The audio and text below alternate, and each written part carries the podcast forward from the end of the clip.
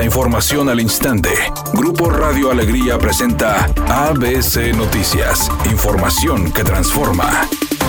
¿Qué tal? Muy buenas tardes, esta es la información. El gobierno del estado rechazó limitar recursos a los municipios asegurando que se da cumplimiento a lo establecido por la ley, y es que solo le corresponde a la entidad ejecutiva distribuir los recursos. Mediante un comunicado se informó que no hay retención alguna de las transferencias federales, explicando que al haber existido diversos días inhábiles propios de estas fechas, no han vencido los plazos de entrega. En el documento emitido por la Dirección de Comunicación Social se explica que una vez que se remite el recurso por parte de la Federación al Estado, este tiene la obligación de entregarlo a los municipios de acuerdo a los tiempos que se establecen. Lo anterior luego de que alcaldes metropolitanos sostuvieron una reunión para hablar sobre la defensa de los recursos en sus ayuntamientos, donde denunciaron ser víctimas de una extorsión política. Además se informó que el pago de transferencias federales no tiene relación con las inconformidades existentes relacionadas a los cobros de contribuyentes estatales del SAT de Nuevo León.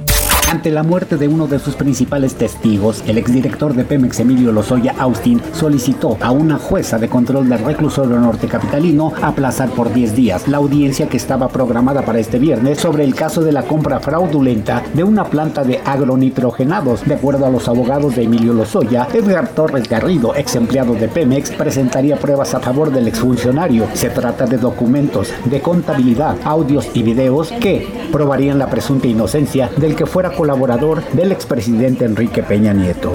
Editorial ABC con Eduardo Garza. El alcalde de Monterrey, Luis Donaldo Colosio, ya no va a aguantar más a la secretaria de Desarrollo Sostenible, Laura Ballesteros, y ya anunció que le pidió que dejara su cargo a finales de noviembre. Y es que la verdad los problemas en el área de control urbano se multiplicaron desde su llegada hace más de un año. Tiene 3.200 expedientes acumulados, otros 620 expedientes alto impacto atorados. Los desarrolladores no avanzan los permisos de construcción congelados. Se había tardado el alcalde en los cambios en desarrollo sostenible, pues ya no se podía sostener. Al menos esa es mi opinión y nada más. ABC Deportes informa. Arrancó la jornada 9 de la NFL y las Águilas de Filadelfia se mantienen invictas. Ganaron 29-17 a los Tejanos de Houston. Un partido donde la primera mitad batallaron, se fueron empatados 14 a 14, pero la segunda parte del encuentro controlaron el juego con una buena actuación de parte de Jalen Hurts. Las Águilas ponen su marca en 8 ganados y 0 perdidos.